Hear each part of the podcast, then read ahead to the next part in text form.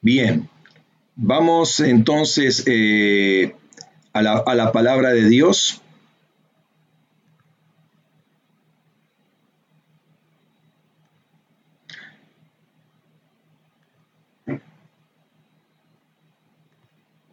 te invito a compartir la escritura en Éxodo capítulo 13. Éxodo capítulo 13.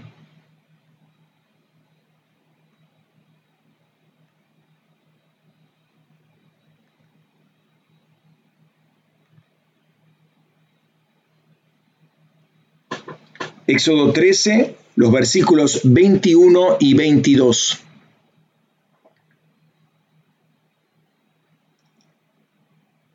Éxodo 13, versículos 21 y 22.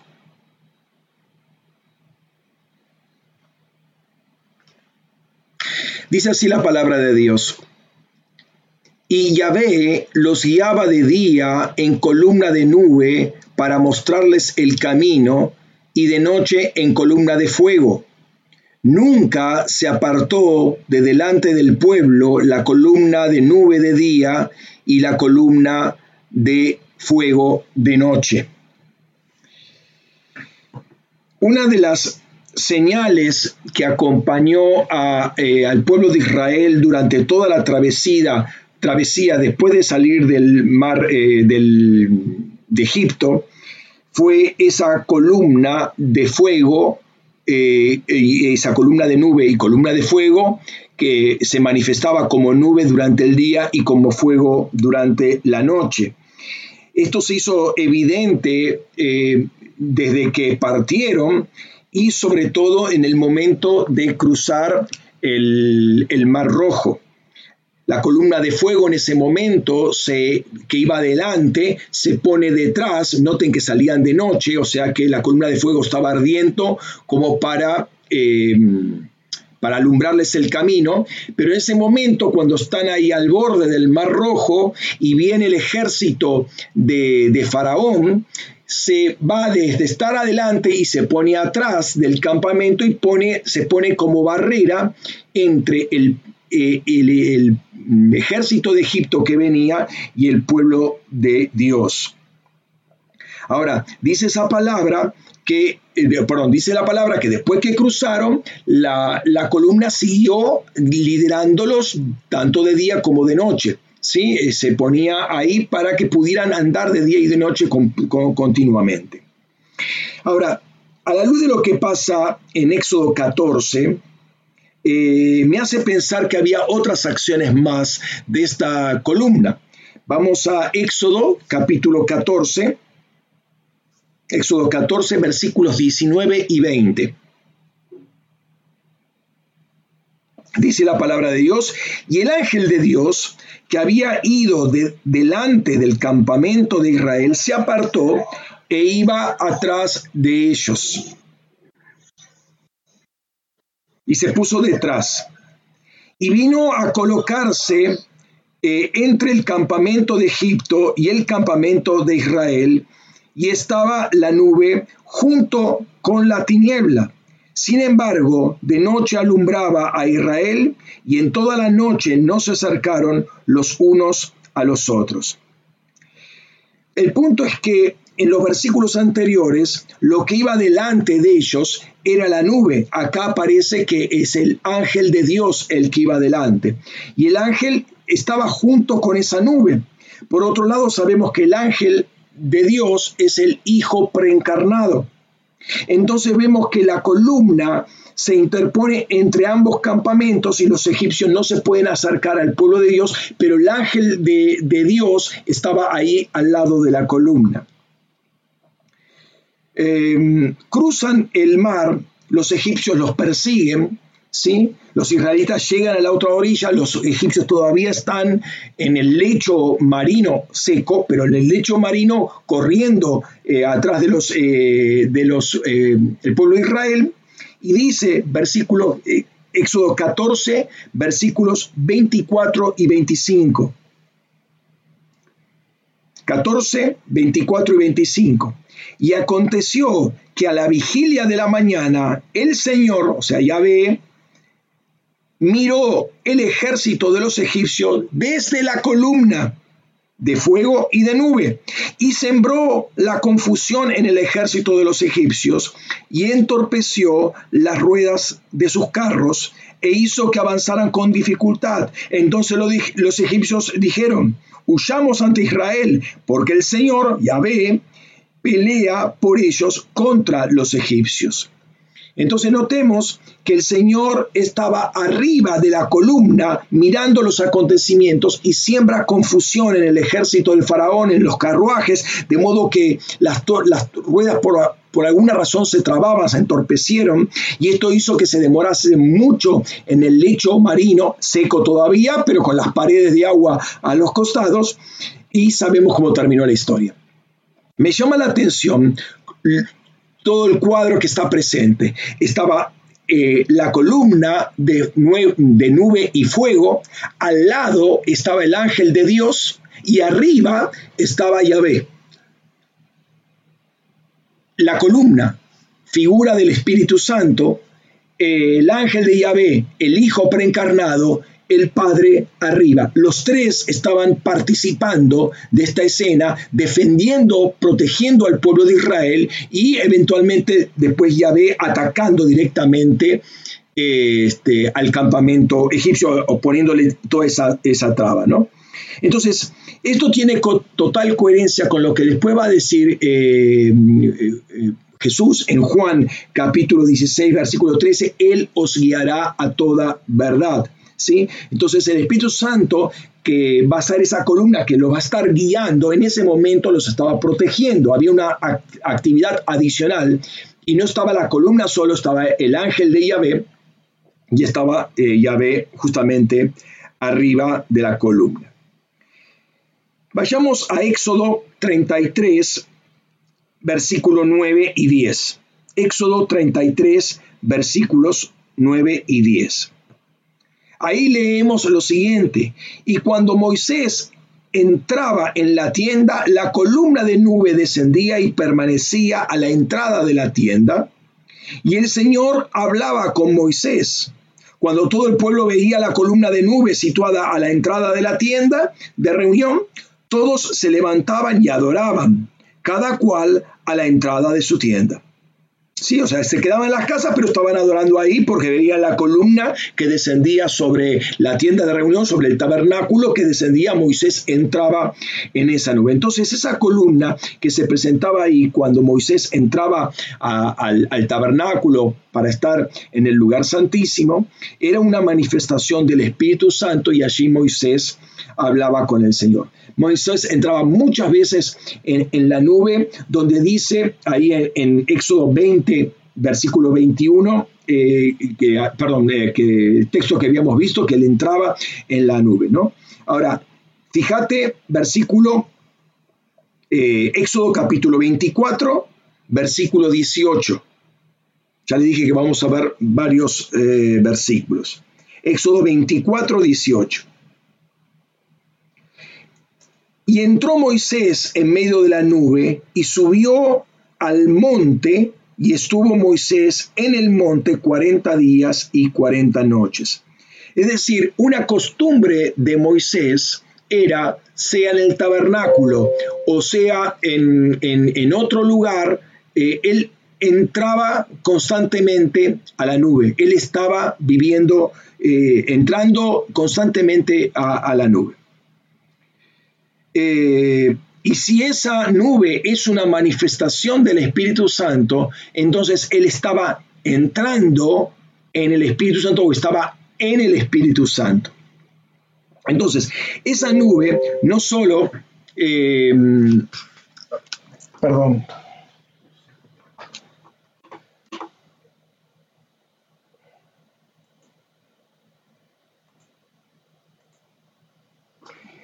esa nube no solo es eh, para guianza, para protección, sino que también es para revelación eh, de cuál es la voluntad de Dios. y uno está llamado a estar ahí. Inclusive dice que Moisés hablaba ahí cara a cara, ¿sí? Hablaba como un hombre con su amigo. ¿Sí? Versículo 33, versículo 11, eh, capítulo 33, versículo 11 que ya habíamos mencionado. De modo que ese lugar de revelación es un lugar al cual uno está invitado a entrar, es un lugar de intimidad, un lugar de compañerismo, un lugar de amistad. ¿sí? Y esto tiene que, sentido por cuanto el, más tarde, cuando Jesús habla, una de las funciones del Espíritu Santo va a ser que Él va a testificar de pecado, justicia y juicio. O sea, va a haber un, es un lugar, el Espíritu Santo es una, es, es una persona obviamente, pero uno entra a esa persona y se encuentra con toda una manifestación de revelación de cuál es su voluntad, no solamente en lo personal, sino también en todo el contexto que lo rodea. Esta columna de nube durante el día aplacaba la fortaleza, el, poder del sol, que en el desierto eh, puede ser un poco incómodo, ¿no? Aportaba sombra, es decir, aportaba bienestar.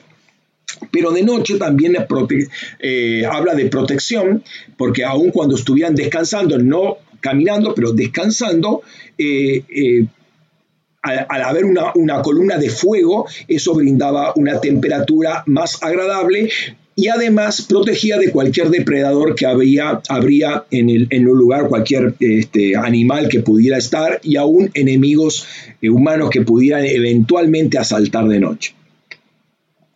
Ahora bien, cuando Dios habla del nuevo pacto a través del profeta Jeremías, afirma lo siguiente. Andate ahora Jeremías 31, Jeremías 31, versículo 31 al 33.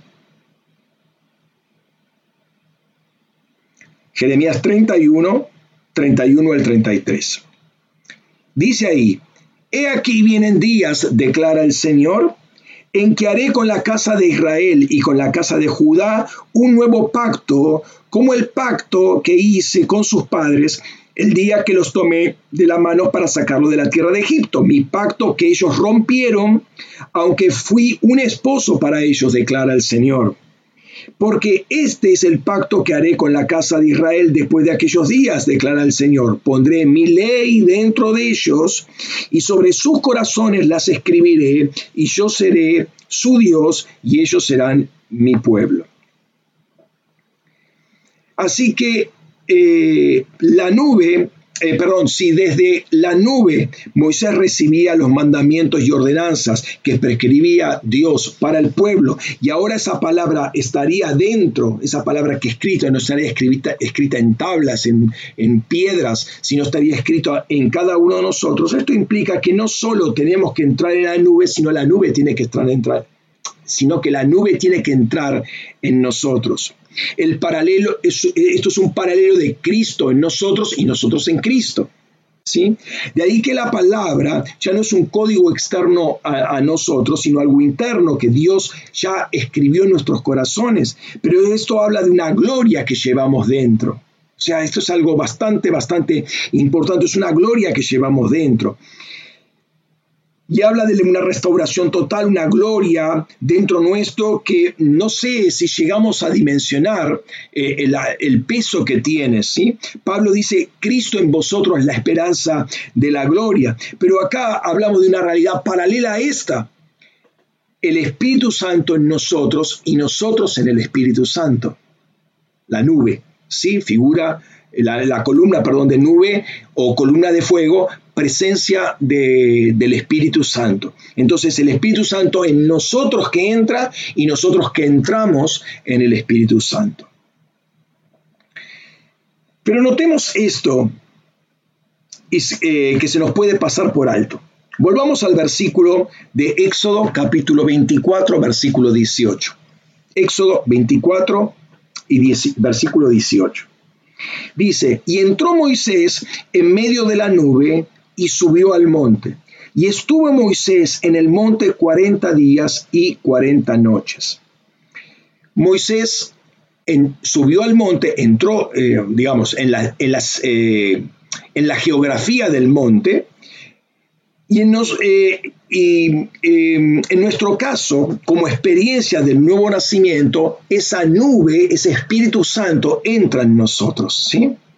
Y cuando entra eh, la nube en nosotros, ocurre algo interesante, ¿sí?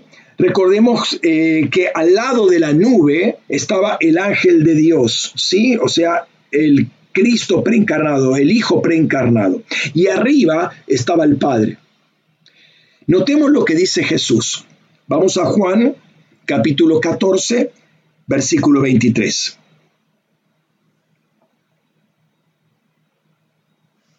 Juan 14, 23. Jesús respondió y le dijo, si alguien me ama, guardará mi palabra y mi Padre lo amará y vendremos a él y haremos en, con él morada.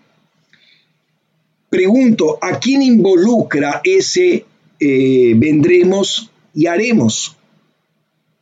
¿Con quién Jesús va a estar para poder eh, decir vendremos y haremos? Está hablando de Jesús y el Padre. ¿Cuándo va a ocurrir eso? Cuando el Espíritu Santo venga sobre ellos y entre en ellos. Es decir, junto con la nube ingresa Jesús e ingresa el Padre a nosotros. Ahora bien, no hay nada en la creación que pueda contener a Dios. No hay nada. Salomón dijo, vamos a Primera de Reyes, Primera de Reyes, capítulo 8, versículo 27. Primera de Reyes 8, 27. Dice, pero ¿morará verdaderamente Dios sobre la tierra? He aquí los cielos, y los cielos de los cielos no te pueden contener, cuanto menos esta casa que yo he edificado. ¿Sí? Esto dijo con verdad, o en verdad, sí, es claro, Dios eh, no, o sea, nada que, de lo que, eh, que pueda construir el hombre puede contener a Dios, ni siquiera la tierra, pero Dios eh, creó algo que sí puede contenerlo a él. ¿Sí? Dios creó al hombre y una parte del hombre que puede contener a Dios. Hay, aparte de este versículo que hemos leído de Juan, Juan 14, 23, hay seis versículos más, en total siete versículos, y creo que eh, está diciendo algo eso, que, eh, que dicen que nosotros estamos conteniendo a Dios, particularmente la persona del Espíritu Santo y en un sentido corporativo. Les, comparto los versículos, no hace falta que vayan, pero anótenlos si quieren, después yo se los voy a dar. Primera de Corintios 3:16 dice, ¿no sabéis que sois templo de Dios y que el Espíritu de Dios habita en vosotros? Efesios 3, 22, perdón, 2, 22, en quien también vosotros juntamente sois juntamente edificados para morada de Dios en el Espíritu. Efesios 3:17, de manera que Cristo more por la fe en vuestros corazones y que arraigados y cimentados en amor, etcétera, etcétera. Sigue, sigue el texto. Colosenses 1:27, a quien Dios quiso dar a conocer cuáles son las riquezas de la gloria de este misterio entre los gentiles, que es Cristo en vosotros, la esperanza de la gloria. Segunda de Timoteo 1:14, guarda mediante el Espíritu que habita en nosotros el tesoro que ha sido que te ha sido encomendado. Y Hebreos capítulo 3 versículo 6, pero Cristo fue fiel como hijo sobre, literalmente, en la casa de Dios, cuya casa somos nosotros si, si retenemos firme hasta el fin nuestra confianza y la gloria de nuestra esperanza. Para que esto sea una realidad, primero Dios crea un cuerpo, su cuerpo. ¿sí? Él va a decir, este es mi cuerpo, que es para vosotros. Esto lo hemos hablado en alguna oportunidad. Ese pasaje está en 1 Corintios 11, 24a, la primera parte. Es allí donde habita Dios. Pero, ¿cuál es la clave para cada uno de nosotros o que tiene para que se active esta realidad. Noten que por lo general habla de vosotros, habla de cuerpo, o sea, Dios está habitando en la iglesia como su cuerpo, ¿sí? Pero eh, como, como su templo, y Él habita, y si habita en una parte nuestra, es en, nuestro espíritu. Pero ¿cuál es la, la, la clave que activa esa realidad en cada uno de nosotros. Andate a Isaías, capítulo 57. Isaías 57, versículo 15. Isaías 57, 15 dice, porque así dice el alto y sublime que vive para siempre, cuyo nombre es santo. Habito en lo alto y santo, y también con el cotrito y humilde de espíritu para vivificar el espíritu de los humildes y para vivificar el corazón de los contritos. Él está con nosotros y en nosotros. No tenemos un poco del Espíritu Santo, tenemos a todo el Espíritu Santo. Lo que sucede a menudo es que el Espíritu Santo no nos tiene a nosotros.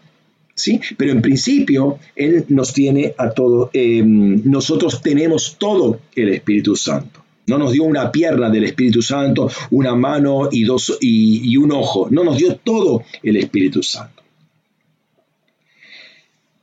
Pero este versículo eh, que hemos leído de Moisés, volvemos a Éxodo capítulo 24, andate ahí, Éxodo 24, versículo 18. Este versículo es impresionante, sobre todo para la época que estamos viviendo, y ahora te lo voy a mostrar. Dice nuevamente, y entró Moisés en medio de la nube y subió al monte, y estuvo Moisés en el monte cuarenta días y cuarenta noches. O sea, él se metió en la nube, en el monte, primero en la nube después, sea, físicamente, la geografía del, del monte y espiritualmente en la nube. Y estuvo ahí 40 días y 40 noches. O sea, estuvo en una cuarentena, literal. Nosotros estamos también en una cuarentena. Esta cuarentena empezó el 19 de marzo y en principio termina, y Dios quiere que termine también, eh, termina el 26 de abril, según lo anunciado. Y estos son matemáticos 40 días también. O sea que nosotros tenemos una, eh, este, una cuarentena también. Moisés estuvo confinado, por así decirlo, en la montaña y en, el, y en la nube 40 días. La montaña es el ambiente físico, la nube es el ambiente espiritual. Y uno puede decir, ay pastor, eh, estoy aquí solo, me desespera, me estoy volviendo loco, no aguanto más. Bueno, decíselo a Moisés. Moisés también estuvo solo, charlando con las piedras. Si se quiere, lo único que la única compañía era que tenía eran piedras alrededor. Estaba confinado en el monte, pero estaba en la nube. ¿Sí? Moisés no tuvo, nosotros podemos tener quizás una salidita eh, con, el, pretexto de hacer una compra o hacer algún trámite eh, necesario, tenemos una salidita, como quien dice, para estirar las patas, ¿sí? Pero Moisés no tuvo ninguna salidita. Además, Moisés no tuvo televisión, ni internet, ni noticias, ni Facebook, ni ninguna distracción. Gracias a Dios que no tuvo distracción. Estuvo confinado 40 días en la montaña y en la nube. ¿Habremos estado nosotros 40 días en la nube, ya que tuvimos la posibilidad de estar confinados en, la, en casa. ¿Sí? Claro, la casa funcionaría como monte. ¿Será nuestra casa un monte? Mira, geográficamente, nuestra casa debe ser eh, ese es el lugar de, confinamiento, pero si nuestra casa es un monte espiritual, podemos aprovechar la nube en ese monte. ¿Mm? Eso, eso un poco para pensar, ¿no? Sin querer compararme eh, con Moisés, yo tuve una experiencia eh, hace años obviamente menor en, duración, como también menor, o sea, espacio temporalmente, y también menor en intensidad espiritual, ¿no? Estuve confinado siete días sin nada, eh, en ayunas, solo con agua y con poca agua, y sin ni siquiera mirar al exterior, o sea, corrí las cortinas, quería aislarme hice, quise hacer esa prueba, aislarme eh, completamente con una dinámica continua de alabanza, palabra, oración, alabanza, palabra, oración, alabanza, palabra, oración. Todo eso constantemente mientras estaba despierto.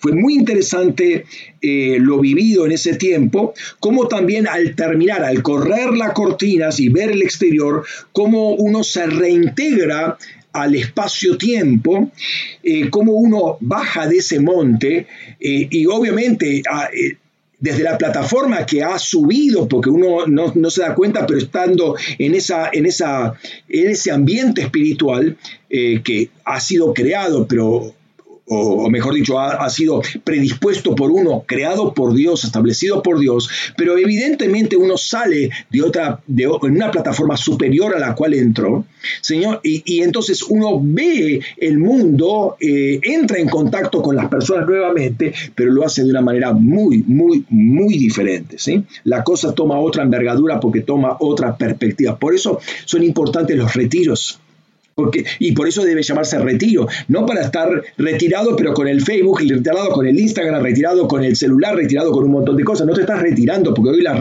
porque hoy las conexiones más que ser eh, personales, naturales, son electrónicas. Entonces no me estoy retirando. Cuando yo me retiro, me retiro y no me conoce nadie excepto con Dios. Es importante esto para tener tiempos de intimidad con el Señor.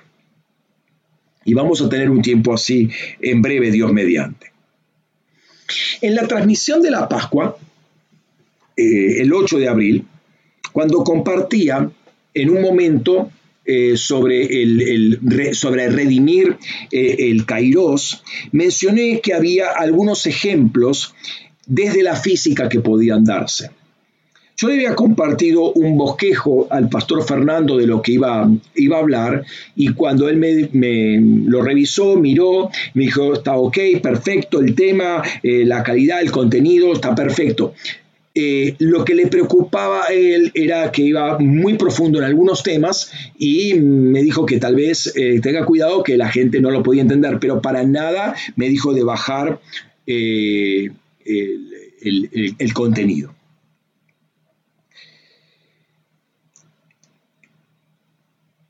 Por eso, eh, cuando yo lo tenía anotado y yo iba embalado con la predicación, lo mencioné, o sea, mencioné un poco eh, un ejemplo. Eh, no tendría que haberlo hecho porque ahí lo dejé picando porque finalmente no lo iba a comentar y lo dejé ahí en el aire, ¿sí? Mencioné algo de Einstein, pero lo dejé ahí. Pero esto hizo que eh, ayer, inclusive, me escribiera un pastor de, de, Santa Fe preguntándome sobre esto, que, que, o sea, lo dejé picando, ¿sí? Y como quien dice, prendió la carnada y alguien eh, me, mandó una, pregunta explicándome, que quería que le explicara un poco acerca de esto, ¿no? Em, no sé si a ustedes les quedó picando, al menos nadie me lo mencionó, pero de todos modos se lo voy a mencionar ahora porque vale eh, el ejemplo este en este momento. ¿sí? Algo ya hemos eh, compartido en alguna oportunidad, pero quiero eh, ahora establecerlo desde, desde, este lugar que estamos viendo, o desde este mensaje que estamos compartiendo. Empecemos con Newton. Isaac Newton que vivió en el siglo XVII, última parte del XVII, principio del siglo XVIII. Fue un genio en su época. En la física descubrió la ley de la gravedad. En la matemática empezó o introdujo junto con otro personaje llamado Leibniz todo lo que llama eh, el análisis matemático.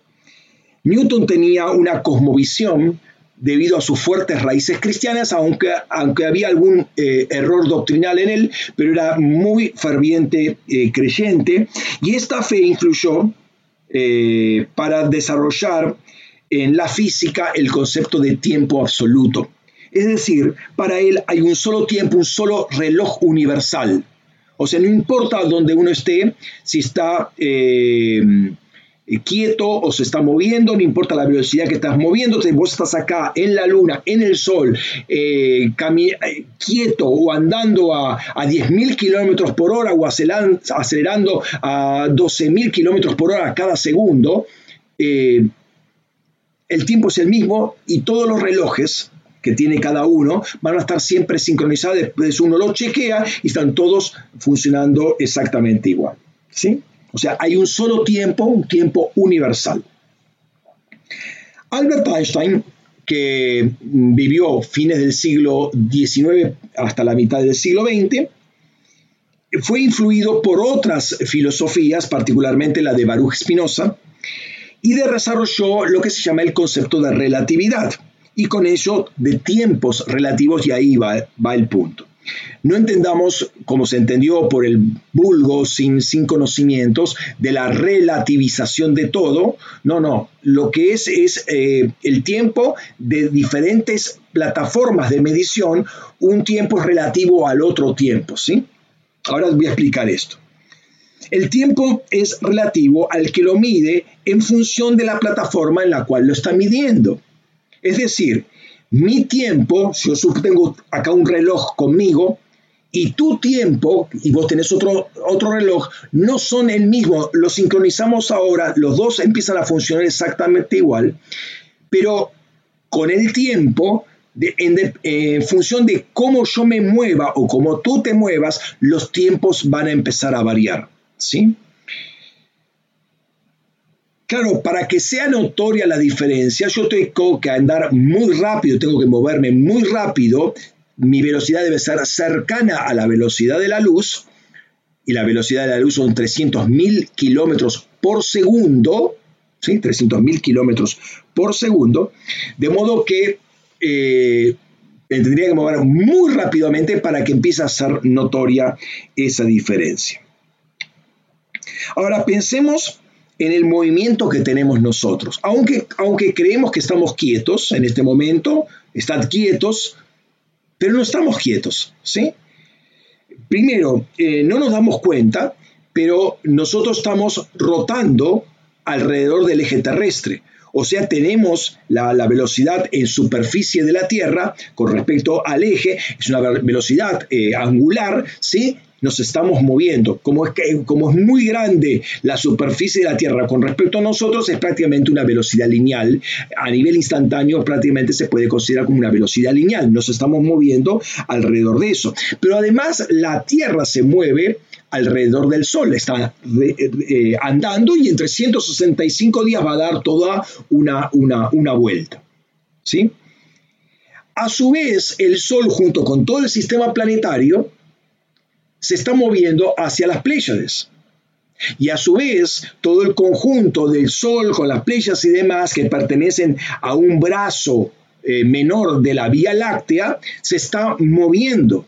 Ahora, si, si, uno suma todos esos movimientos, hay valores que uno los puede encontrar en Internet. Eh, si uno suma todos esos eh, movimientos, todas esas velocidades, va a llegar a un número que es a una velocidad en conjunto, que es de 3,5 millones de kilómetros por hora. Nosotros en este momento estamos quietos, pero estamos moviéndonos a una velocidad equivalente a 3,5, 3 millones 500 mil kilómetros por hora. No está, es, una, es una medida importante de velocidad, ¿no? Pero cuando la comparamos a la velocidad de la luz, es el 0,3% de la velocidad de la luz. O sea que es prácticamente nada con respecto a la velocidad de la luz. ¿no? El problema de viajar a grandes velocidades, es decir, de aproximarnos a la velocidad de la luz, es que se, requiere una gran energía para poder impulsar ese objeto eh, a esa velocidad. Ahora, esto se puede hacer, pero con masas muy pequeñas y no obstante se necesita una gran cantidad de energía para hacerlas mover, ¿no? Entonces, se puede hacer con electrones o con partículas subatómicas. Moverlos no a la velocidad de luz, pero próxima a la velocidad de la luz. La velocidad de la luz en el vacío, 300.000 kilómetros por segundo, pasa a ser un límite máximo porque uno necesitaría una velocidad infinita para llegar a esa velocidad. Perdón, una energía infinita para llegar a esa velocidad. Específicamente, a más velocidad, el tiempo se hace o corre más lentamente. ¿sí? Es decir, se ralentiza. De modo que si yo me separo de ti, asumiendo que los dos tenemos la misma edad, vos sos tan joven como lo soy yo, ¿sí? Entonces yo me separo y entro a, andar a una velocidad muy rápida, ¿sí? Me doy una vuelta y vuelvo. Cuando yo vuelvo, yo voy a aparentar a ser más joven que vos y vos vas a ser más viejo que yo. Es decir, yo me moví, digamos, por decir, me hice un viaje muy largo eh, y a una gran velocidad, próxima a la velocidad de la luz. Cuando vuelvo, digamos, tengo tú tienes 20 años más que yo. Es decir, yo viajé, yo tengo la misma edad, o sea, pasó minutos o segundos, ¿sí?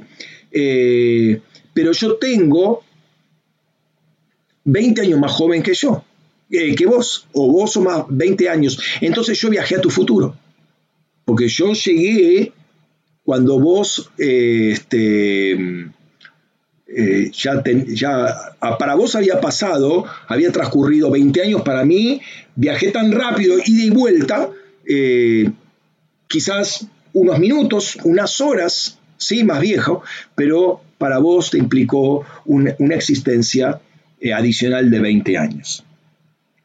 Entonces, relativamente mi tiempo se detuvo durante ese viaje por viajar a, gran velocidad, pero tu tiempo prosiguió. En consecuencia, yo llego cuando vos sos viejos, o sea, yo me, eh, relativamente yo me adelanté a tu tiempo. ¿sí? Eso es lo que se llama la teoría especial de la relatividad. Un segundo avance de Einstein es que esto también ocurre con cuerpos acelerados, o sea, en la aceleración también se dilata el tiempo. De modo que si yo me acelero, este, mi tiempo se va a dilatar y cuando yo me encuentro con vos, eh, vuelvo a ser más joven o vos pasas a ser más viejo.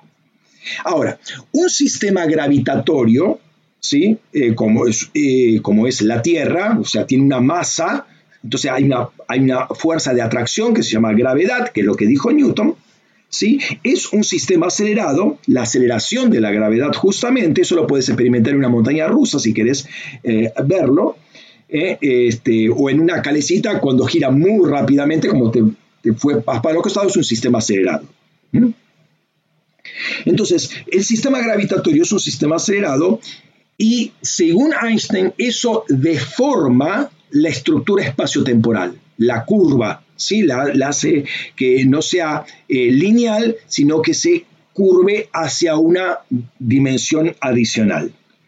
A mayor masa, mayor deformación, pero también mayor ralentización del tiempo. El tiempo se hace más lento. De hecho, una masa que tiende a hacerse infinita produce un detenimiento del tiempo. Es decir, es como que el tiempo deja de ser porque se extiende, se extiende, se extiende, se extiende, se extiende, y como que ya no pasa el tiempo. En, una masa infinita el tiempo no pasa. Y esto está comprobado, y esto se puede comprobar, no hace falta acelerarse, pero se ha hecho eh, pruebas con relojes eh, atómicos. Em, uno, por ejemplo, estaca en la tierra y, un par de alpinistas, por ejemplo, suben una montaña de 3.000, 3.000, 4.000 metros de altura. Como eso está más alejado del centro de la Tierra, la gravedad ahí es ligeramente menor que acá, en la superficie de la Tierra. Gozate, subís a una montaña, pesas menos, ¿sí? adelgazas automáticamente.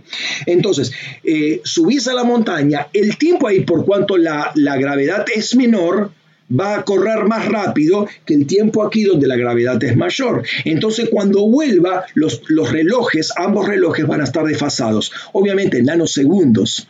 ¿sí? Muy, muy, muy pequeña la diferencia, pero relojes que puedan detectar nanosegundos, ¿qué quiere decir? Es un segundo, eh, una eh, mil millonésima parte de segundo, ¿sí? un nanosegundo.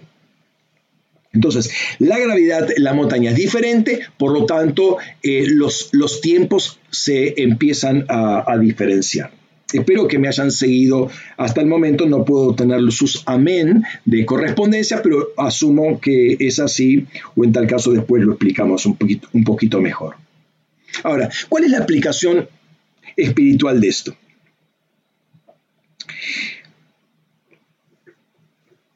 Y lo explico como pensamiento paralelo. El kabot en hebreo o la doxa en griego, es decir, el, es el peso de gloria. Eh, son palabras generales, ¿no? Pero eh, refiriéndolo a Dios, por ejemplo, o a una entidad espiritual, es el peso de gloria y que puede asemejarse a la masa por cuanto, en el caso de Dios, porque Dios al tener esa gloria atrae a todos a uno, ¿sí? Entonces eh, Dios atrae, su amor atrae, entonces es como si fuera una fuerza gravitatoria. Entonces es dable entender eh, lo que dice en el Salmo 18, versículo 9. Dice, ándate al Salmo 18, 9 ahora. Dice, también inclinó los cielos y descendió con densas tinieblas debajo de sus pies. Wow, entonces, ante la presencia de Dios, los, los cielos se inclinaron.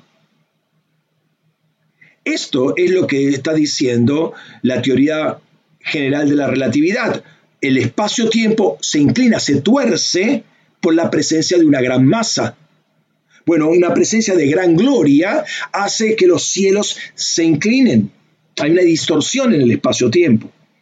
Andate al Salmo 68. Salmo 68, versículo 8. Dice, tembló la tierra, también se derramaron los cielos ante la presencia de Dios. El Sinaí mismo tembló delante de Dios, el Dios de Israel. Es muy interesante, justamente ah, porque ahí está hablando del evento de, de, Sinaí, al cual vamos a volver dentro de un rato. ¿sí? Entonces se derramaron los cielos, se cayeron los cielos como si fuera agua, ¡shum! Se, se vinieron. ¿Por qué? Porque estaba la presencia de Dios ahí. Pablo, ahora andate a 1 Corintios capítulo 15. 1 de Corintios capítulo 15, los versículos 40 y 41. No pretendo hacer una, una, enseñanza de física en el día de hoy, pero este, da para eso también, así que aprendemos física también. Pablo habla, eh, 1 de Corintios 15, versículos 40 y 41. Pablo habla aquí de que hay estrellas y estrellas, está la sol, la luna, eh, y todas tienen una gloria diferente. Fíjense, hay asimismo cuerpos celestiales y cuerpos terrestres, pero la gloria del celestial es una y la del terrestre es otra. Hay una gloria del sol y otra gloria de la luna y otra gloria de las estrellas, pues una estrella es distinta a otra, de otra, en gloria. Sí, eh, si uno ve las estrellas, brillan, y esto sobre todo cuando uno ve eh, con, un telescopio apropiado, brillan en forma diferente y una es más grande que otra, una es más masiva que otra. ¿sí? El Sol es una estrella diminuta comparada con otras estrellas eh, que son tremendamente gigantescas, ¿no? Tienen mucha más gloria, miles y aún millones de veces más luminosas que el Sol. Indiscutiblemente, la mayor gloria de todas la tiene Dios, ¿sí? Su peso de gloria, por así decirlo, comparado con, con la, lo gigantesco que son y lo masivo que son las estrellas, el peso de gloria de Dios es infinito, de modo que en Él el tiempo se detiene. Dicho de otra manera, si no hay transcurso de tiempo, el tiempo deja de existir. Ahora, esto, esto que se evidencia en la física em, como un detenimiento, una ralentización del tiempo cerca de una, masa gigantesca y aún una masa infinita, es lo que eh, Parménides, filósofo griego presocrático, Parménides dijo y la teología equivocadamente tomó y dijo que la eternidad es el eterno presente. O sea, desde la física sí puedo decir que cuando hay una masa infinita, el tiempo se aplana y es un eterno presente. Pero eso es una comparación simplemente a lo que es la eternidad. Pero la eternidad no es tiempo, es otro ámbito de existencia. ¿sí? Una cosa es el espacio-tiempo y otra cosa es la eternidad. Pero ahí es como que se asemejan ambas dos. ¿sí?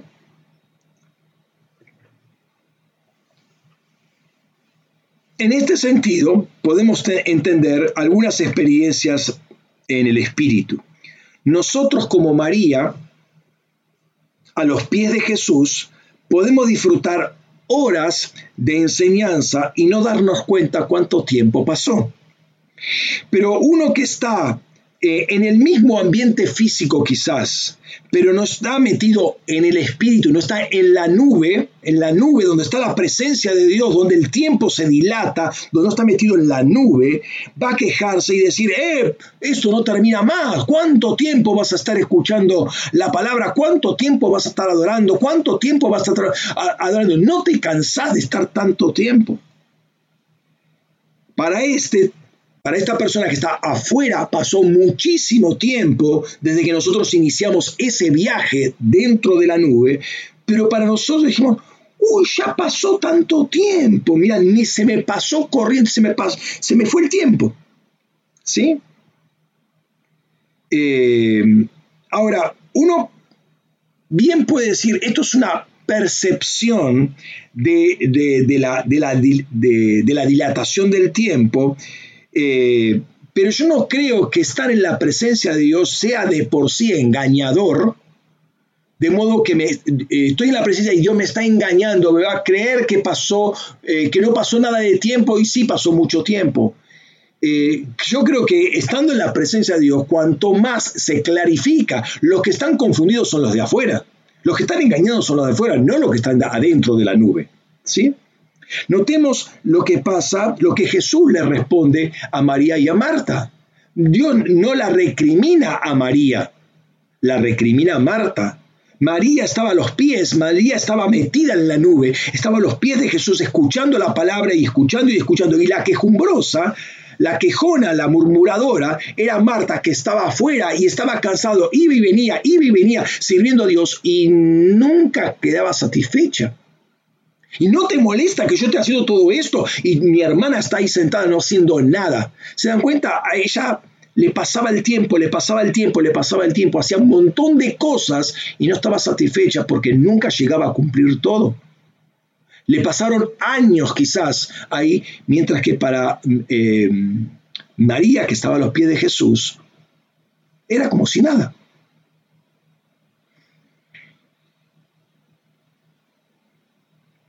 María estaba en la nube, Marta estaba fuera de la nube.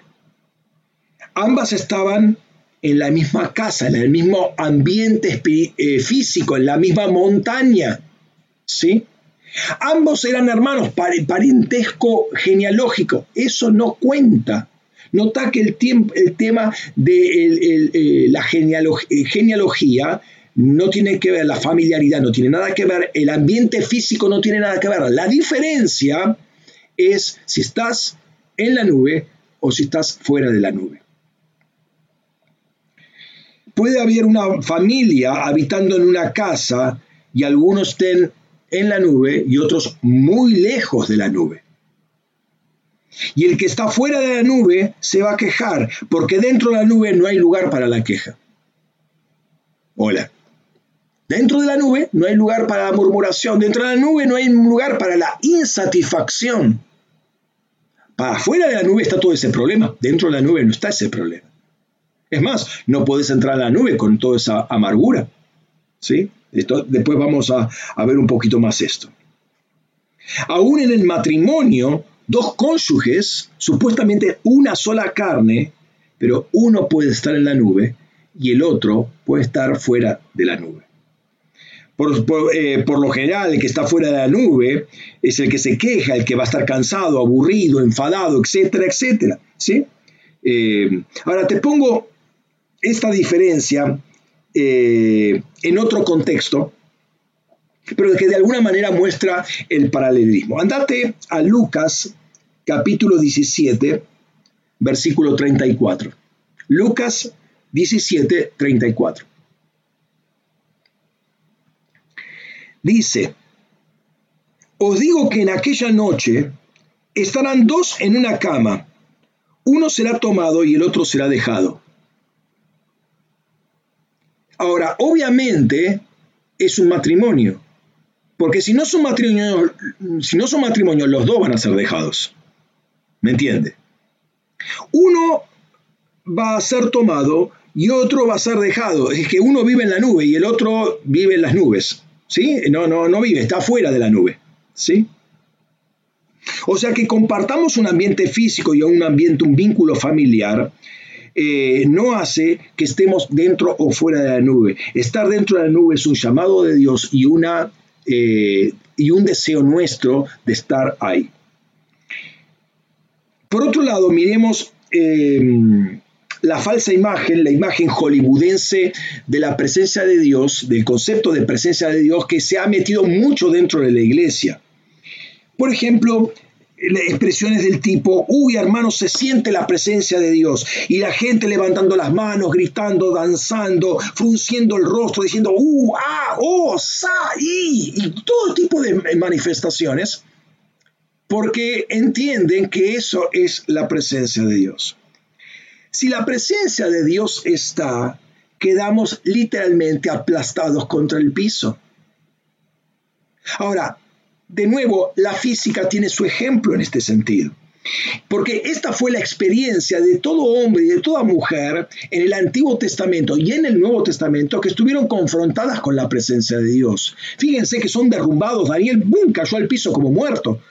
Eh, Juan cayó al piso como muerto. Pablo, ¡bum!, al piso ante la presencia de Dios, ante la presencia masiva de gran gloria, eh, desde, la teoría, desde la teoría de la relatividad, las, las dimensiones se aplastan. Entonces se requiere una ayuda directa de Dios para que uno eh, pueda recobrar la fuerza, porque uno literalmente queda sin fuerza, se le chupa toda la energía. La presencia divina, masiva, gloriosa de Dios absorbe y chupa toda la energía de vida. Eh, por lo tanto, necesitamos que Él nos suministre ¿sí? de su espíritu para mantenernos en su presencia. Y es interesante esta palabra, Pablo la utiliza, esta palabra suministrar. Pablo la, eh, utiliza dos veces, la palabra es epijoreguía, perdón, epijoreguía, ¿sí? Eh, que quiere, quiere decir completa provisión, en este caso de parte de Dios. Habla de la suministración del Espíritu de Jesucristo. Eh, pues, ¿Se acuerdan? Esto está en Filipenses capítulo 1, versículo 19, no vayan. Pero está ahí cuando dice que por sus oraciones y la suministración del Espíritu de Jesucristo, él iba a salir de la cárcel son recursos sobrenaturales. El Hijo preencarnado tuvo que tocarlo a Daniel para levantarlo. El, Hijo glorificado tuvo que tocarlo a Juan para levantarlo. ¿sí? Para impartirle fuerzas y para que pueda seguir el, diálogo, pues estaban como muertos. Y esto me conecta en lo que decíamos eh, en la Pascua. Eh, si pasamos de una plataforma de más, eh, de una plataforma a otra plataforma con más gloria. ¿Sí? ¿Por qué? Eh, porque vamos a tener más tiempo para hacerla. Si tenemos más gloria, entonces el tiempo se nos dilata y tenemos más tiempo para hacer cosas. Entonces lo que antes me llevaba, eh, qué sé yo, tres años para desarrollarlo, en una de esas lo puedo hacer en un par de horas. ¿Por qué? Porque he crecido en gloria, entonces mi tiempo se empieza a dilatar. el tiempo pasa más lentamente, no me doy cuenta, pero yo puedo hacer más cosas porque estoy trabajando con una gracia de Dios que va, eh, va en aumento también. Em, si hay más gloria, ¿sí? Eh, eso me, muestra que Dios me lleva de gloria en gloria se quiere decir que la gloria va aumentando. Si voy andando de gloria en gloria, cada vez tengo más, más masa, el equivalente este, físico, ¿no? Tengo más, más masa, tengo más peso. Entonces necesito más recursos del Espíritu Santo de Dios, necesito más fe, necesito también más gracia. Y es que hay más gracia. Miremos lo que dice Santiago. Vamos a Santiago capítulo 4. Es muy interesante esto. Santiago capítulo 4,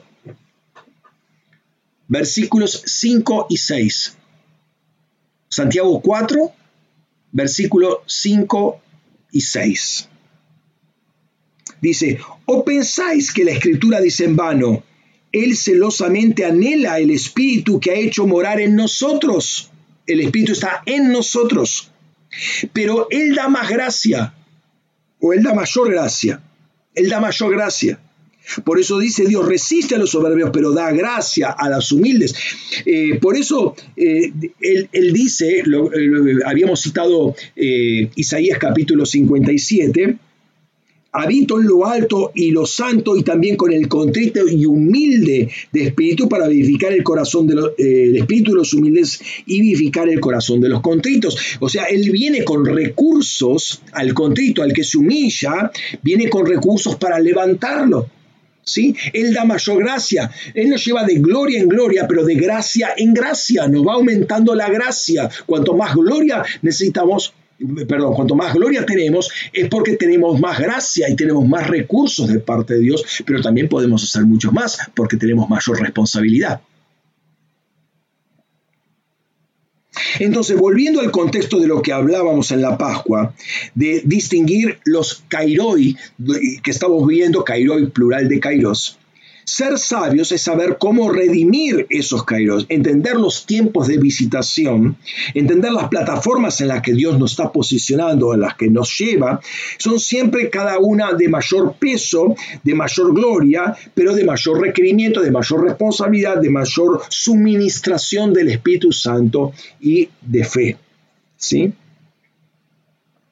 Esto implica muchas cosas, pero implica que necesitamos más gracia y obviamente necesitamos más acción de gracia de parte nuestra. ¿no? Todo iba en aumento.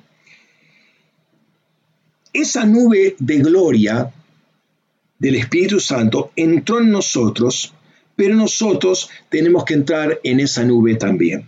Muchas veces nos contentamos con tener el Espíritu Santo en nosotros, pero lo que el Espíritu Santo quiere es que también entremos en él. Notemos que Moisés estuvo 40 días en la nube. ¿sí? ¿Qué pasó con el pueblo de Israel? sigamos teniendo la, en mente lo de los tiempos relativos, ¿no? ¿Qué pasó en el pueblo de Israel mientras que él estuvo 40 días y 40 noches ahí en la presencia de Dios, en la montaña, en la nube? Andate a Éxodo capítulo 32 y versículo 1. Recordemos que entre el capítulo 25 de Éxodo y el capítulo 30 desarrolla toda la entrega, la manifestación del tabernáculo.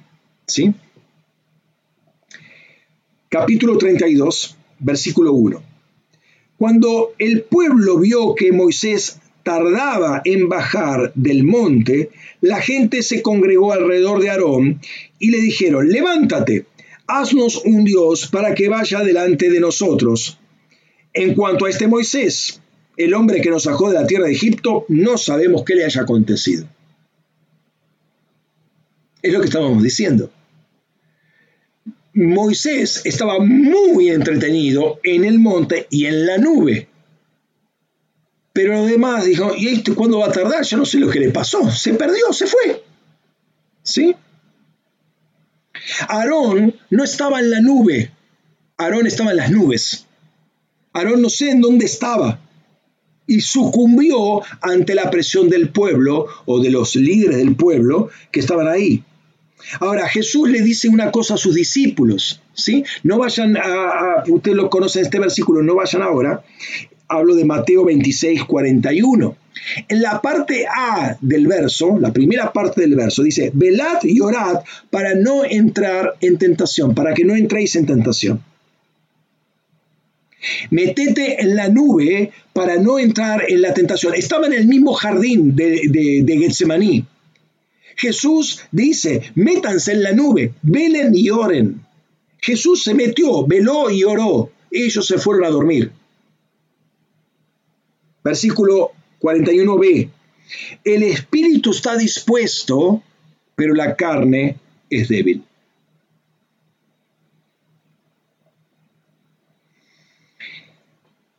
Nuestro, el espíritu, nuestro espíritu, sí, quiere entrar en la nube, pero la carne la rechaza, es débil, siempre está cansada, siempre pone cuestiones, siempre tiene queja, porque en la nube la carne tiene que morir. La carne no puede entrar en la nube.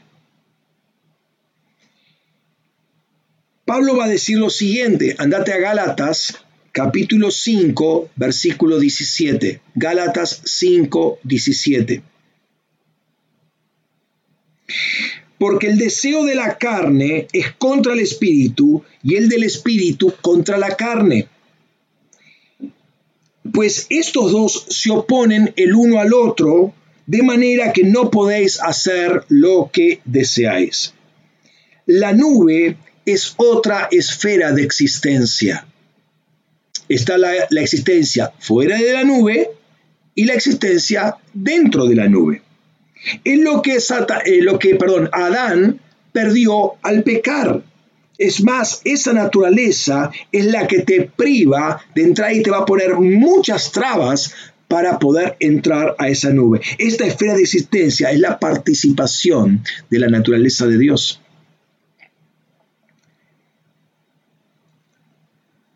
Andate a segunda de Pedro, capítulo 1. Segunda carta de Pedro, capítulo 1, versículos 3 y 4. Pedro dice lo siguiente. Segunda de Pedro, segunda de Pedro, capítulo 1, versículos 3 y 4. Pues su divino poder nos ha concedido eh, nos ha concedido todo cuanto concierne a la vida y a la piedad, es decir, hasta acá. Todo lo que necesitamos concerniente a la vida y a la piedad nos ha sido dado. ¿Sí? Mediante el verdadero conocimiento de aquel que nos llamó por su gloria y excelencia, nos llamó por su gloria, nos atrajo así por su gloria y excelencia, por medio de las cuales nos ha dado nos ha concedido sus preciosas y maravillosas promesas a fin de que por ellas lleguéis a ser partícipes de la naturaleza divina, habiendo escapado, noten, de la corrupción que hay en el mundo por causa de la concupiscencia. Pregunta, ¿qué hay fuera de la nube? Ahí está, lo que hay es mundo.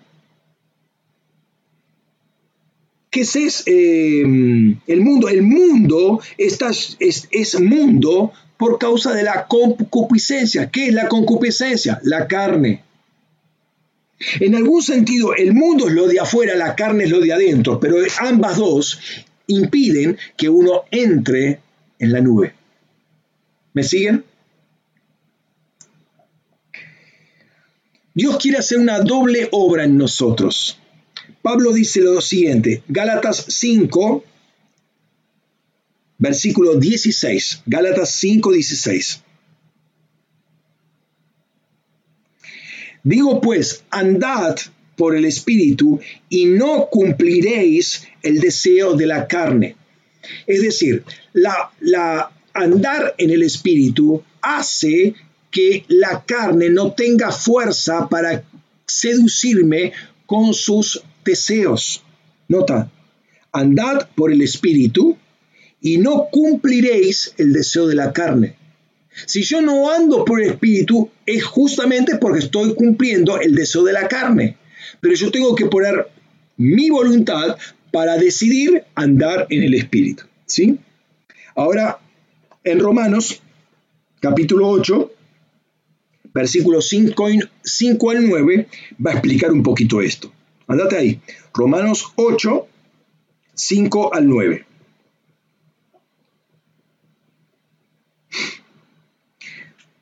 Romanos 8, 5 al 9 dice, porque los que viven conforme a la carne ponen la mente en las cosas de la carne, pero los que viven conforme al espíritu en las cosas del espíritu. Porque la mente puesta en la, eh, en la carne es muerte, pero la mente puesta en el espíritu es vida y paz. Ya que la mente puesta en la carne es enemiga de Dios, porque no se sujeta a la ley de Dios, ni siquiera puede pues ni siquiera puede. Y los que están en la carne no pueden agradar a Dios. Sin embargo, vosotros no estáis en la carne, sino en el Espíritu de Dios, si en verdad el Espíritu de Dios habita en vosotros. O sea, si, si, el Espíritu está en nosotros. Pero si alguno no tiene el Espíritu de Cristo, el tal no es de él. La amistad con Dios se halla dentro de la nube. Recordemos lo que pasa, lo que le pasa eh, a Moisés. Éxodo 33, 11, fíjate, Éxodo 33, 11.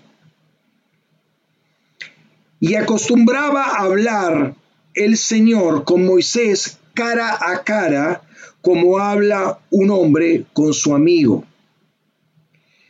el en, este en el versículo anterior, perdón, los versículos 9 eh, y 10 de Éxodo 33, habla de la aparición de la nube y esto eh, es la realidad dentro de la nube. Esto que, que dice el versículo 11 es la realidad dentro de la nube. Aparece la nube, Moisés se mete en la nube y entra a hablar cara a cara en un marco de intimidad de, profundidad, de, algo bien compacto, sin distracción, se mete en la nube. Esto es dentro de la nube la experiencia con Dios.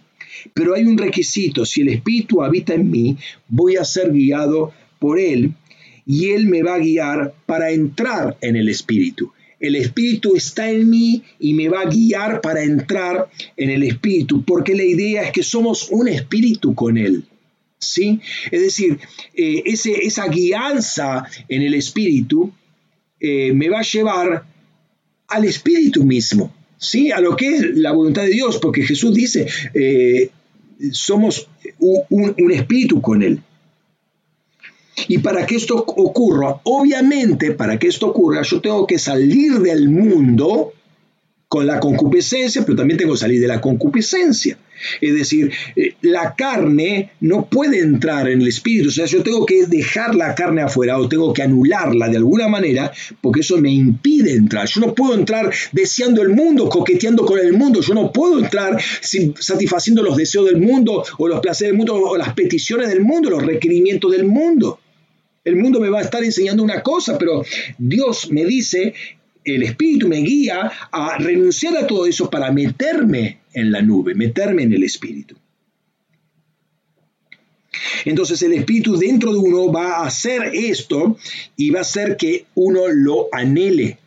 El querer como el hacer, dice eh, dice Pablo en Filipenses, el querer como el azar, esto es un deseo que pone, entonces por ese deseo que yo tengo de estar en el Espíritu, para estar cara a cara con Dios, y como, como amigo, hablar como amigo y que haya esa intimidad, eh, el Espíritu me va a llevar a renunciar a toda la carne y renunciar al mundo. Hace poco, una semana atrás, estábamos celebrando la fiesta de la Pascua, dentro del calendario hebreo. Y el domingo era el primer día después del Shabbat, después de la Pascua, por lo cual era el día de primicias. Vamos a Levítico, capítulo 23. Levítico 23. Y vamos a leer los versículos 9 al 11. Levítico 23, 9 al 11.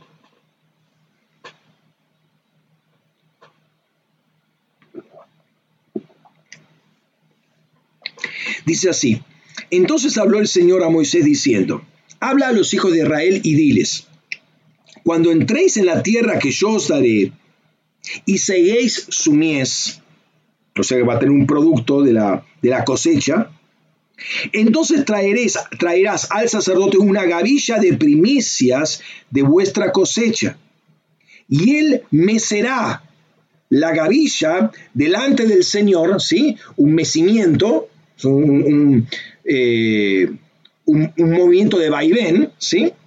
Delante del Señor, a fin de que seáis aceptados el día siguiente al día de reposo, el sacerdote la mecerá. ¿Qué quiere decir ofrenda mecida? El mecimiento, esa acción de mecer, era básicamente un balanceo que tanto el sacerdote como el oferente realizan juntos a la primicia, eh, eh, con la primicia en la mano. Es decir, el oferente tiene la primicia, el sacerdote la toma, pone las manos abajo y ambos dos mecen de un lado para el otro la ofrenda, la gavilla en este caso, pero hay otras cosas que son eh, mecidas no en esa oportunidad, pero en otros momentos hay carnes que se mecen, etcétera, etcétera. El acto de mecer una, una, una ofrenda ¿eh? es, eh, eh, ese balanceo es un acto de consagración de la ofrenda a Dios. Hay todo un simbolismo de las diferentes cosas que se mecen, o sea, una cosa es una gavilla, otra cosa es un pedazo de, carne o una, un animal entero que se mece. Cuando uno mece una gavilla en el día de primicias, se la está consagrando completamente a Dios. En este caso, o en el caso de Jesús, el día de la resurrección tipifica santificación, ¿sí? O consagración como resucitado, como eh, resucitado de entre los muertos. Eh, entonces Jesús pasa a ser el primogénito de los muertos, lo primero, la primicia. Él es el primogénito eh, de los muertos, ¿sí?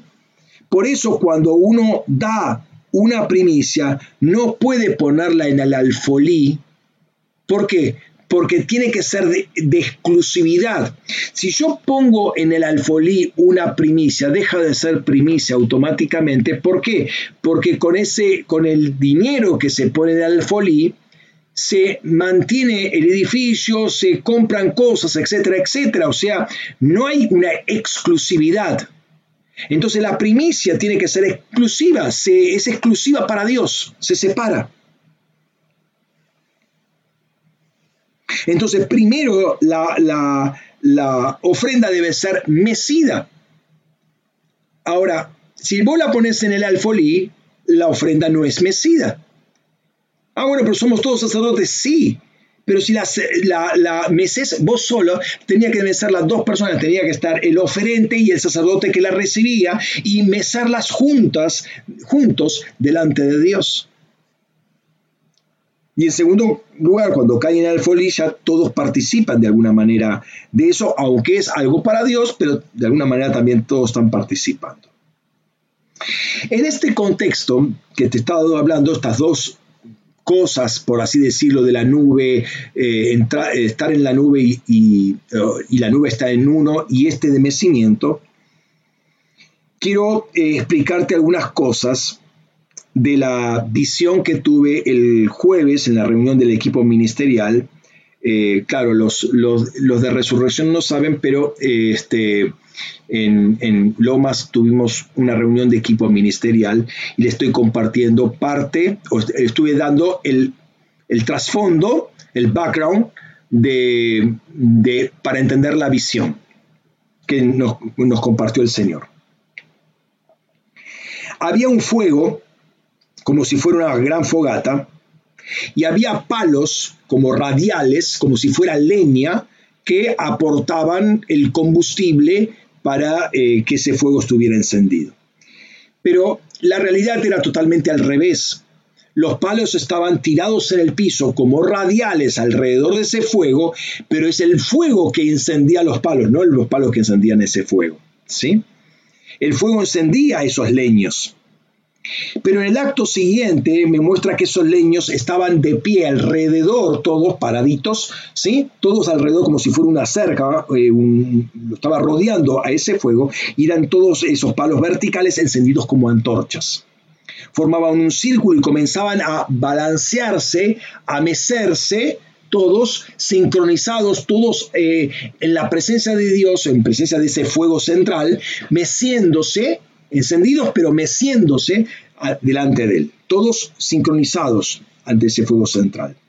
Es decir, todos esos palos, todas esas antorchas estaban consagrando a ese fuego, consagrándose a Dios.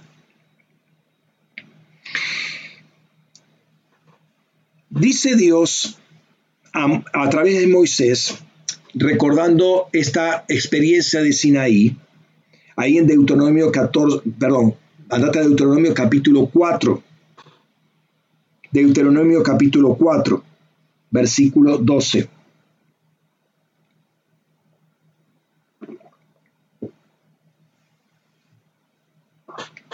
Dice, entonces el Señor os habló de medio del fuego, oísteis su voz, solo la voz, pero no viste figura alguna. Y de esa voz eh, salieron los dos versículos siguientes, o sea, la voz que salió, están en los dos versículos siguientes, que salieron decretos, los diez mandamientos, estatutos, la idea para cumplirlos y poseer la tierra. ¿Qué quiere decir poseer? Implica es el paso previo a gobernar. Necesito los diez mandamientos, estatutos y decretos para, para conquistar la tierra y posteriormente gobernar. Y luego dice, versículo 15, Deuteronomio 4, versículo 15 y 16. Así que guardaos bien, ya que no visteis ninguna figura el día que el Señor os habló en Horeb de medio del fuego. No sea cosa que os corrompáis y hagáis para vosotros una imagen tallada semejante a cualquier figura, semejante a varón, a hembra, animal, y después va a seguir, etcétera, los versículos siguientes, con todo el tema de idolatría.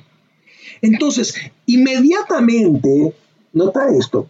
Inmediatamente después que Él se manifiesta con fuego y con su voz, va a dar una advertencia contra la idolatría.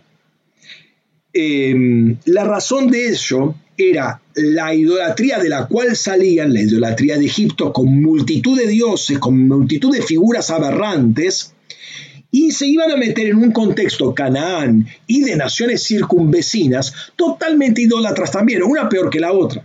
¿Sí? Entonces, cuidado, cuando Dios te habló, cuando Dios te dio los mandamientos, cuando Dios te libertó, viste fuego solamente, un fuego este, que no tenía forma, y oíste solamente su voz. Todas esas antorchas estaban meciéndose delante de Dios porque estaban consagrando sus vidas a Dios. Y lo que les compartí, que el Señor me ministró esta semana, es lo que aparece en Primera de Pedro, capítulo 4, versículos 1 y 2. Ándate ahí, por favor. Primera de Pedro, ahora, capítulo 4, versículo 1.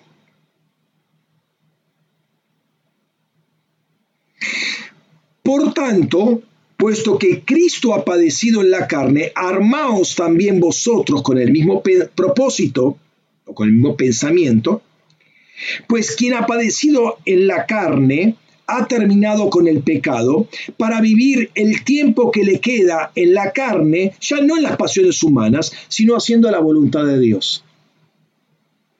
O sea, ya no en el mundo, ya no pensando como piensa el mundo, no siguiendo las pasiones y deseos de la carne, sino en la nube, sino haciendo la voluntad de Dios. ¿Cómo vas a saber, cómo vas a saber hacer la voluntad de Dios? Métete en la nube porque ahí Dios va a hablar lo que es la voluntad de Dios.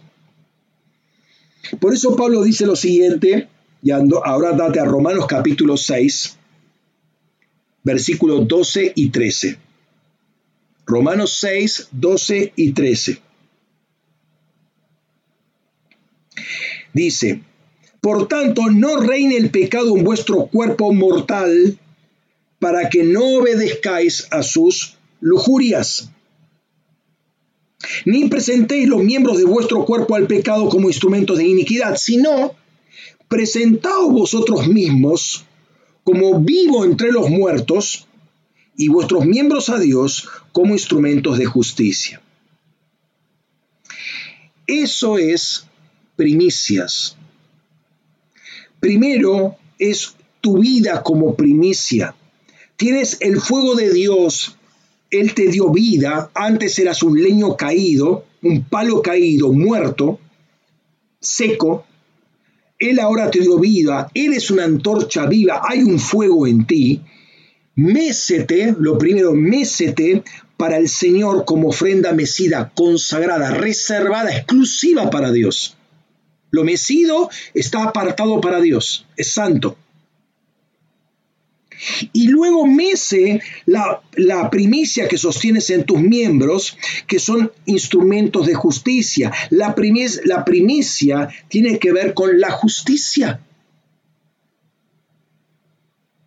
Pero mientras esas antorchas se mecían todas juntas, todas sincronizadas, todas como si fueran una sola, un cuerpo, noten, un cuerpo, un fuego violento vi que salió de la, de la fogata central y fue, y me concentré en una de esas antorchas y fue y ¡zoom!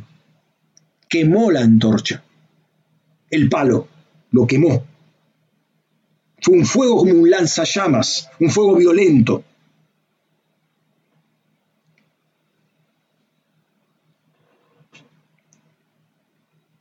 Pero cuando la madera de esas antorchas se quemaba e iba quemándose, interesante, de arriba hacia abajo, o sea, parece que había entendimiento desde la cabeza de la antorcha y empezaba a bajar, era, era el paralelo como el buen óleo, ¿sí? Como el buen óleo que desciende de la cabeza y corre por las barbas, las barbas de Aarón y llega hasta el borde de sus vestimentas. Es interesante, Salmo 133, qué bueno que están los hermanos juntos y en armonía, estaban en un cuerpo.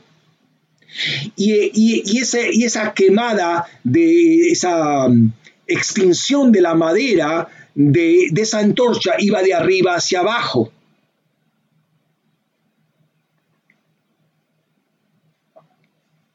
Entonces, cuando se consumía esa madera, la fogata que estaba arriba no, no se caía, aparecía un hilo Digo hilo porque era finito con respecto a la antorcha, era un, hilo, un eje eh, dorado, incandescente, que comenzaba a verse como, era como una columna vertebral, pero de oro incandescente.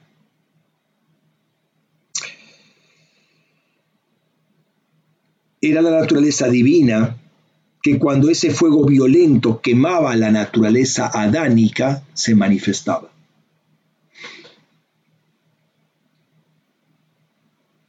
Esa manifestación es para los que se mecen delante del Señor, de los que consagran sus vidas como primicias ante Él. Por eso la Biblia habla de la iglesia como la iglesia de los primogénitos. Eso lo ves en, en Hebreos capítulo 12, versículo 23. La iglesia de los primogénitos, de los consagrados, de los que son primicias del Señor. Después trae tu primicia de todos tus frutos, como dice eh, Proverbios capítulo 3, versículo 9, porque ahora son, obras de justicia, lo que vas a hacer con tus manos son obras de justicia. Entonces van a, ser aceptas, pero primero consagrate a Dios como primicia y después trae tus primicias. ¿Por qué uno no trae primicias? Porque no estás viviendo en el fuego. ¿Sí? O perdón, no estás viendo, no estás viendo el fuego, no estás delante del fuego, no te estás meciendo delante de él, porque no estás en armonía con el cuerpo. Todas las antorchas se mecían, ¿sí? Se mecían al mismo tiempo, o sea, estar en un mismo espíritu, está todos sincronizados delante de un solo fuego. Porque ¿Por qué, no, ¿Por uno no trae premisa? Porque no eh, no, eh, porque aprecias más la madera adánica, la naturaleza adánica de la antorcha que la columna de oro incandescente de tu interior, que es lo que finalmente mantiene ese fuego encendido. Te mantiene parado delante de la presencia de Dios. No es el palo. Lo que te mantiene es la columna de adentro que está en el palo. Pero todavía esa columna de oro incandescente está cubierta por madera. Y no es que Dios necesita eso, el mundo necesita ver lo que hay adentro. Dios sabe perfectamente lo que hay adentro, porque lo puso Él. Y el poder de, su fuego necesita consumir toda esa madera. ¿Para qué? Para que entres dentro de la nube. El fuego de la antorcha no está montado sobre la madera, sino sobre la columna de oro incandescente que está dentro. ¿Por qué te crees que cuando Moisés salía de estar en la presencia de Dios, cuando salía de la nube, se tenía que poner un velo? Porque su rostro irradiaba luz. Claro, era el oro incandescente que en la presencia de Dios quemó toda la, madera de su naturaleza adánica y se podía ver esa gloria de Dios que estaba dentro de nosotros. Brillaba, estaba incandescente, se manifestaba la gloria de Dios. El autor de Hebreos dice, Hebreos capítulo 12, andate al final del capítulo 12, versículo 29, dice, nuestro Dios es fuego consumidor nuestro Dios es fuego consumidor.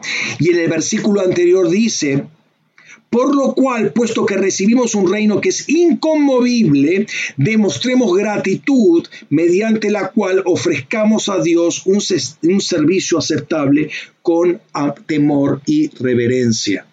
¿Sí? ¿Por qué causa? Porque es fuego consumidor. Nosotros estamos delante de ese fuego, nos estamos meciendo, o, digamos, el cuadro es lo que Dios quiere que hagamos, mecernos delante de Dios como antorchas vivas, como antorchas encendidas por su gracia, por su misericordia, por su poder, porque ha puesto algo dentro de nosotros que sostiene la antorcha y permite estar parado delante de Él. Él nos levantó, Él, él nos tocó, Él impartió algo en nosotros y hace que podamos estar de pie como acción de gracias. Inmediatamente como resucitado dentro de los muertos nos entramos a mecer delante de Él.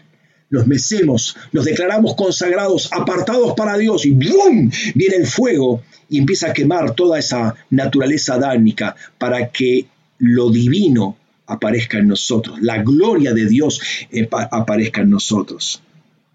Fíjate que Pablo dice Romanos 8, versículo 19. Romanos 8, 19. Porque el anhelo profundo de la creación es aguardar ansiosamente la revelación de los hijos de Dios. A la creación no le interesa ver la naturaleza que, caída, está cansado de ver naturalezas caídas, está cansado de ver Adanes dando vueltas de aquí para allá, estropeando y destruyendo cada vez más la creación no quiere ver palos de madera tirados levantando una llama. Eso es religión. El fuego de Dios montado sobre la naturaleza adánica es religión, es hipocresía, es una contradicción total. Lo único que hace eso es exaltar la carne. Hay un doble énfasis en este versículo se pierde, que se pierde en, la traducción. No te, voy, no te voy a eh, pedir que entiendas griego, pero simplemente escucha porque eh, eh, el oírlo eh, es muy significativo. Hay tres palabras en este versículo de 8.19, hay tres palabras que empiezan con el prefijo apo. ¿Sí?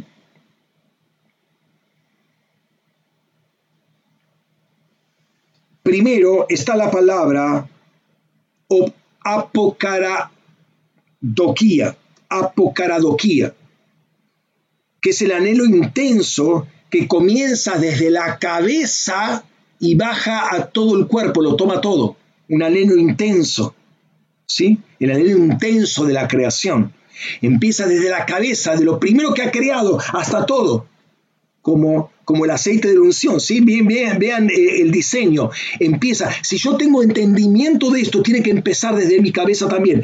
Desde la cabeza de la creación hasta el final de todo está el, anhelo. Luego está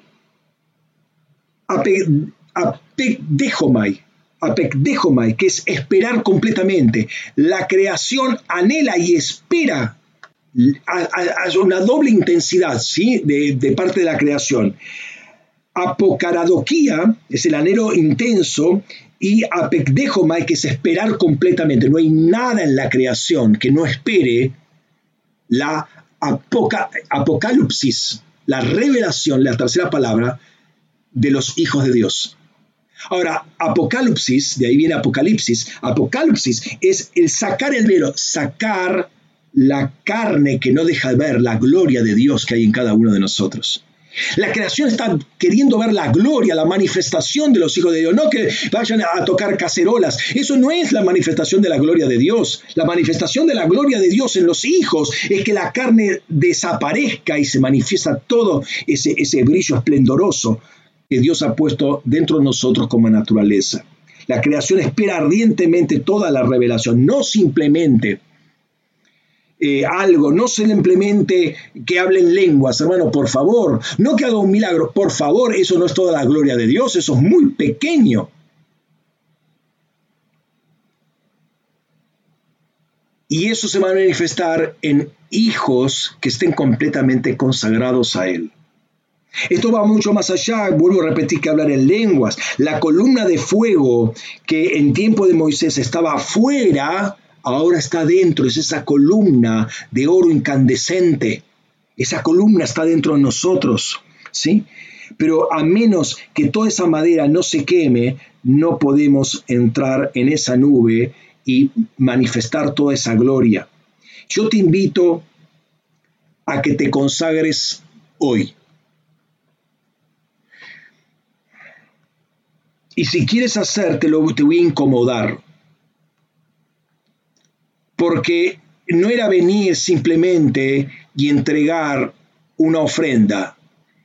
El oferente como el sacerdote tenían que mecer la ofrenda. Entonces vamos a reproducir en lo físico lo que se vio en la, en la, en la visión, en el espíritu. ¿sí? Yo veía muchos palos, muchas antorchas alrededor del fuego. Entiendo algo, esa es la iglesia. Eso es nuestra congregación mínimamente, ¿sí? Y todos estaban meciéndose uno al lado del otro delante del fuego, todos eh, meciéndose de un lado para el otro. Entonces, lo que nosotros entendemos que lo que se hace o lo que se ve en el espíritu se debe hacer en lo físico. Entonces, si eres, si te consideras esa antorchas y quieres presentarte a ti como ofrenda mecida, como antorcha mecida, ante aquel que es fuego consumidor, entonces eh, yo te invito a que te pongas de pie. ¿sí? No podemos mecernos sentados. Eh, eh, tenemos que ponernos de pie para entrar a mecernos delante de Dios. ¿sí? Este, voy, a, voy a cambiar un poco la, eh, la, mi comodidad también para mecernos delante de Dios. ¿Sí? ¿Para qué? Para que, para que nos consuma, para que el resto de nuestra vida no lo gastes en deleites de la carne, sino haciendo su voluntad, para lo cual uno tiene que saber hacer, hacer la voluntad. No estamos haciendo un jueguito religioso, por favor, no entendamos esto, lo vamos a entender muy mal, sino no es algo mecánico, no estamos simplemente estirando, ay, me quiero acomodar un poco que estuvo mucho tiempo sentado. No, hermano. Vamos a ofrendarnos a nosotros como primicias mecidas delante de Él. Es muy diferente eh, la cosa, te estás consagrando. Y esto implica que no vas a hacer la voluntad de Dios, sino, eh, no, perdón, no vas a hacer tu voluntad, sino la voluntad de Dios. ¿Sí? Eh, y esto es la entendamos o no la entendamos, la voluntad de Dios, nos guste o no nos guste, está dentro de tus planes o no está dentro de tus planes. Es más, que no va a haber más planes tuyos, ahora van a ser los planes de Dios. Si estás consagrado, ya no tenés más agenda.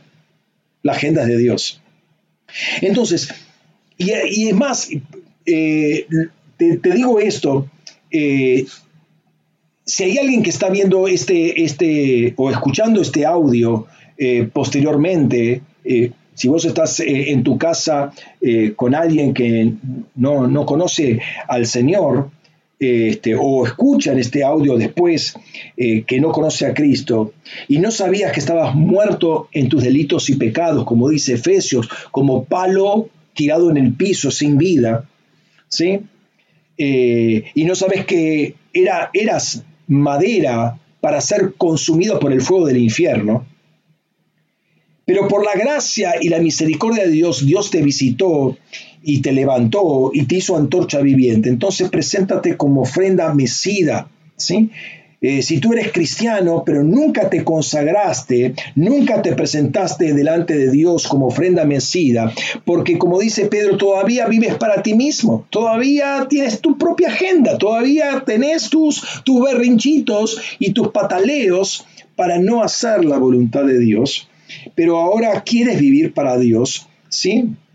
Quieres ser eh, primicia para Dios, para ser primogénito, para constituir la iglesia de los primogénitos, te tienes que presentar eh, a Dios como ofrenda mesida.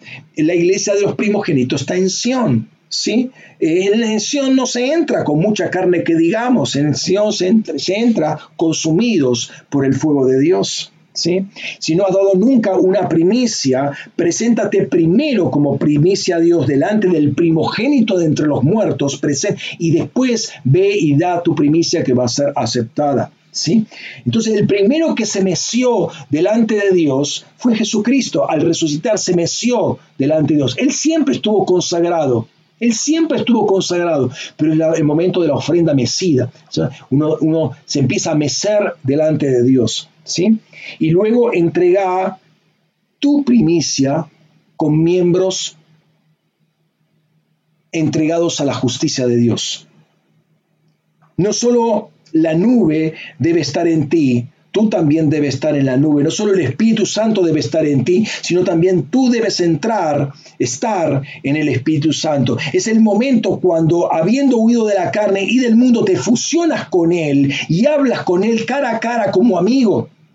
Momento en que entras en intimidad y comienzas a sentir el peso de su gloria y puedes pasar tiempo y tiempo y tiempo y tiempo y no te pasa absolutamente nada y querés seguir estando ahí porque es el tiempo de la gloria de Dios, estás aplastado en su presencia y el tiempo transcurre y tal vez eh, tu amigo, tu pariente va a decir, pero ¿qué está haciendo tanto tiempo ahí y leyendo y estudiando y alabando y orando? ¿Por qué pasa tanto tiempo y no se cansa? Porque vos estás en la presencia de Dios.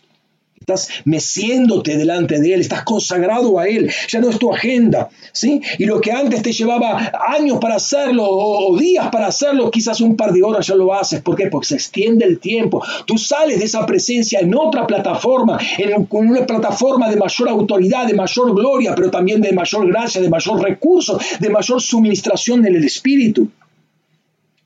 Es el fruto de mecerse delante de Él, de ser un cuerpo, de estar sincronizados los unos con los otros. Es un nuevo estilo de vida, una columna de oro incandescente que empieza a pasar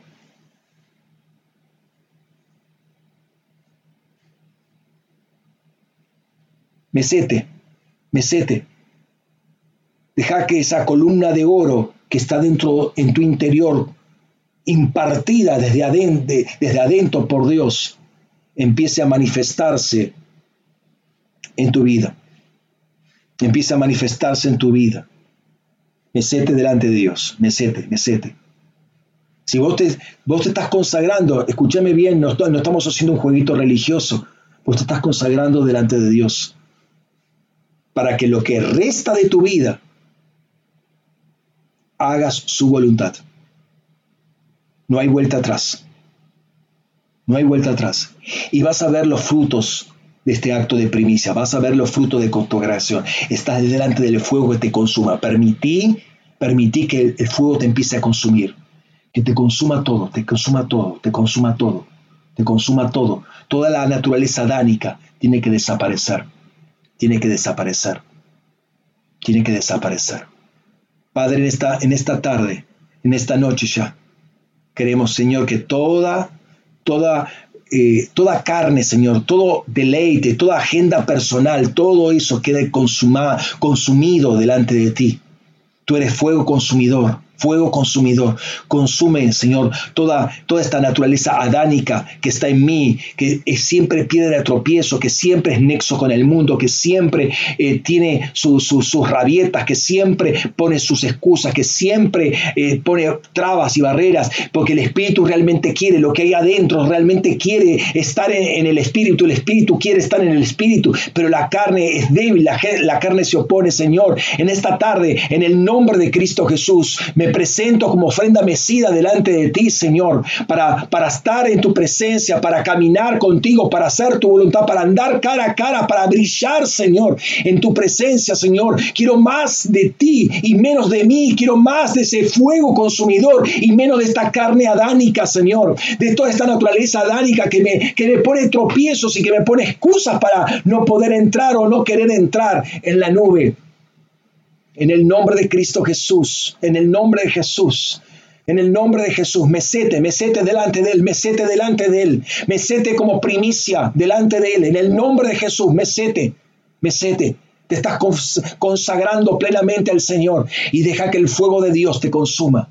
Deja que el fuego de Dios te consuma una y otra vez, una y otra vez, que consuma todo, que se consuma todo. Porque el Espíritu Santo está en ti, pero Dios quiere que estés en el Espíritu también que entres en la nube. La nube está dentro tuyo, pero también vos también tenés que estar dentro de la nube. En el nombre de Jesús, en el nombre de Jesús, en el nombre de Jesús, en el nombre de Jesús. Mesete en esa nube, mesete en esa nube.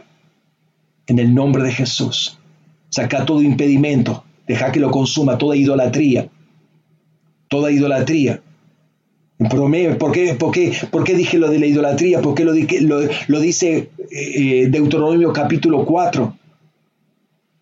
No viste ninguna figura, viste fuego solamente. ¿Y cuál es una de las idolatrías para no ofrecerse como primicias, sino ofrendar primicias? La idolatría, la codicia es idolatría. Mesete delante de Dios. Sabe que cada movimiento que estás haciendo no es, no es, no es un ritualismo, no es, no es eh, una, una, comicidad, una mímica religiosa. Es un acto de consagración a Dios. Estamos delante del fuego como iglesia, como cuerpo, un solo cuerpo, como estudiamos el, el jueves, un solo cuerpo, todos sincronizados, todos en un mismo tiempo, porque estamos todos delante de Dios. Todos nos, nos sincronizamos en este momento delante de Dios, nos reseteamos delante de Dios. Es lo que te va a permitir después dar primicias. Pero vas a dar mucho fruto, mucho fruto. Y después de salir, cada momento que salís de la nube para atender un asunto, vas a estar en una plataforma superior, de mayor gloria, de mayor peso en el espíritu, de mayor recursos de mayor suministración del Espíritu, de mayor gracia.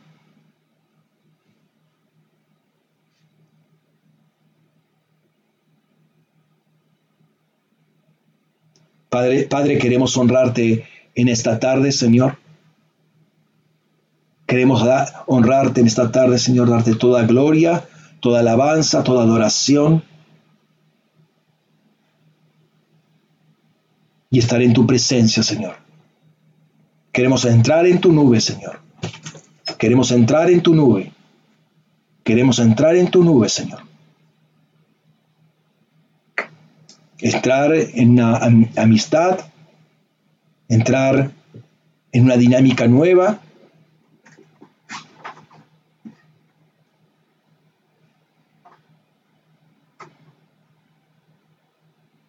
Queremos verte cara a cara, Señor hablar contigo como hablan amigos. Tú dijiste ahí, en la presencia de Jesucristo, le dijiste a tus discípulos, ya no los llamarás siervos, los llamo amigos. A los que están ahí, los llama amigos. Los que están no solamente confinados en el aposento alto, están dentro de la nube también están a los pies de Jesucristo.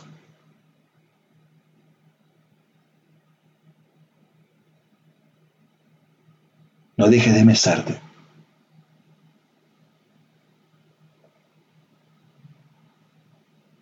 Señor, te bendecimos en esta tarde, Señor. Te bendecimos en esta tarde.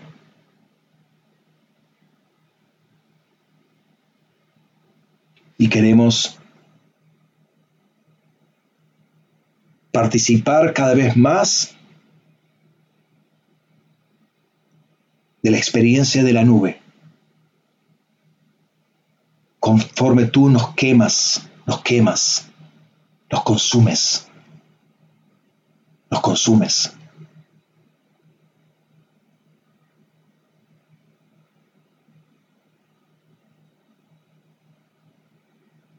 En el nombre de Jesús. En el nombre de Jesús. Adoramos tu nombre, Jesús. Adoramos tu nombre. Aleluya. Gracias Jesús. Gracias Jesús.